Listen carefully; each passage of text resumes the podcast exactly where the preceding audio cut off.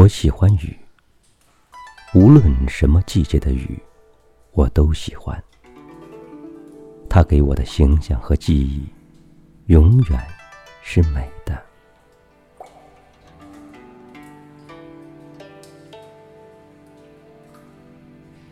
春天，树叶开始闪出黄青，花苞轻轻的在风中摆动，似乎还带着一种。冬天的昏黄，可是只要经过一场春雨的洗淋，那种颜色和神态是难以想象的。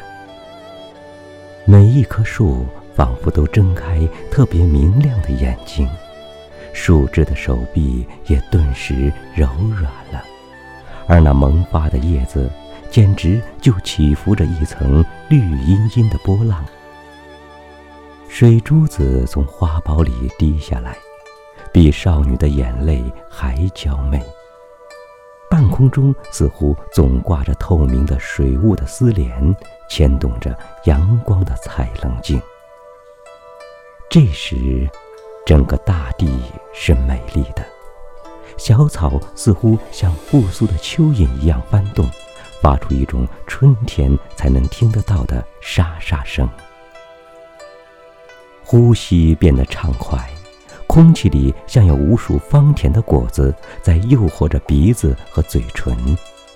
真的，只有这一场雨，才完全驱走了冬天，才使世界改变了姿容。而夏天就更是别有一番风情了。夏天的雨也有夏天的性格，热烈而又粗犷。天上聚集几朵乌云，有时连一点雷的预告也没有。当你还来不及思索，豆粒般的雨点就打来。可这时雨也并不可怕，因为你浑身的毛孔都热得张开了嘴，巴望着那清凉的甘露。打伞戴斗笠固然能保持住身上的干净，可光头胶洗个雨澡却更有滋味。只是淋湿的头发、额头、睫毛滴着水，挡着眼睛的视线，耳朵也有些痒酥酥的。这时，你会更喜欢一切。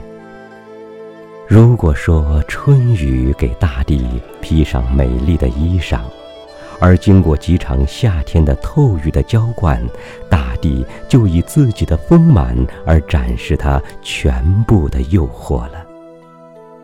一切都毫不掩饰地敞开了，花朵怒放着，树叶鼓着浆汁，数不清的杂草争先恐后的成长，暑气被一片绿的海绵吸收着，而荷叶铺满了河面，迫不及待地等待着雨点和远方的蝉声，近处的花鼓一起奏响了夏天的。雨的交响曲。当田野上染上一层金黄，各种各样的果实摇着铃铛的时候，雨似乎也像出嫁生了孩子的母亲，显得端庄而又沉思了。这时候，雨不大出门，田野上。几乎总是金黄的太阳。也许人们都忘记了雨。成熟的庄稼地等待收割，金灿灿的种子需要晒干，甚至红透了的山果也希望最后的晒甜。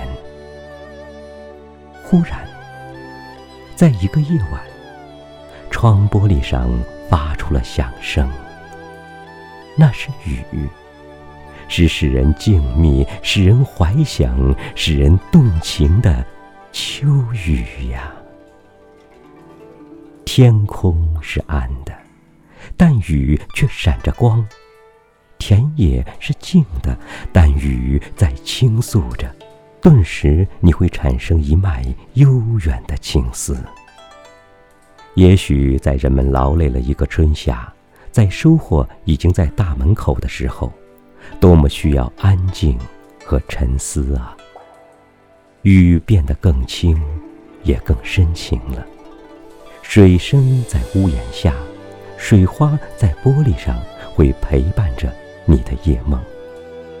如果你怀着那种快乐感的话，那白天的秋雨也不会使人厌烦，你只会感到更高渺深远，并让凄冷的雨滴去纯净你的灵魂，而且一定会遥想到。在一场秋雨后，将出现一个更静美、开阔的大地。也许到冬天来临，人们会讨厌雨吧。但这时候，雨已经化妆了，它经常变成美丽的雪花，飘然莅临人间。但在南国，雨仍然偶尔造访大地。但它变得更吝啬了。它既不倾盆瓢泼，又不绵绵如丝或淅淅沥沥，它显出一种自然平静。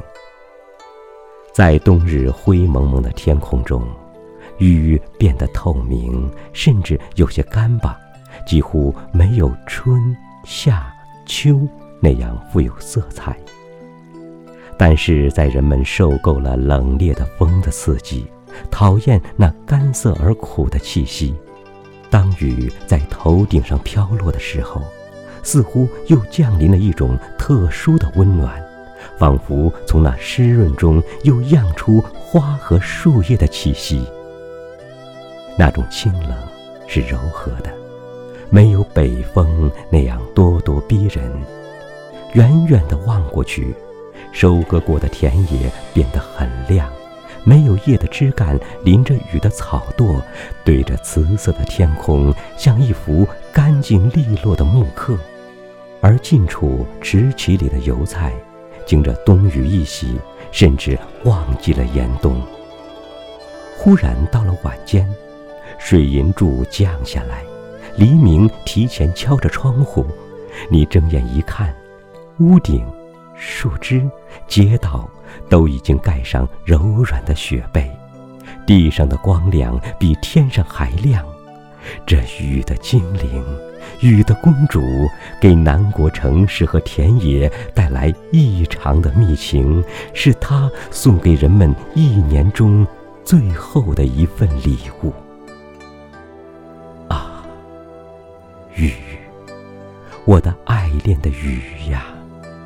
你一年四季常在我的眼前流动，你给我的生命带来活跃，你给我的感情带来滋润，你给我的思想带来流动。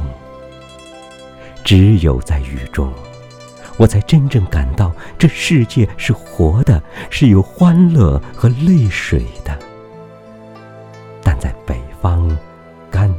城市，我们的相逢。是多么稀少！只希望日益增多的绿色能把你请回我们的生活之中。啊，总是美丽而使人爱恋的雨！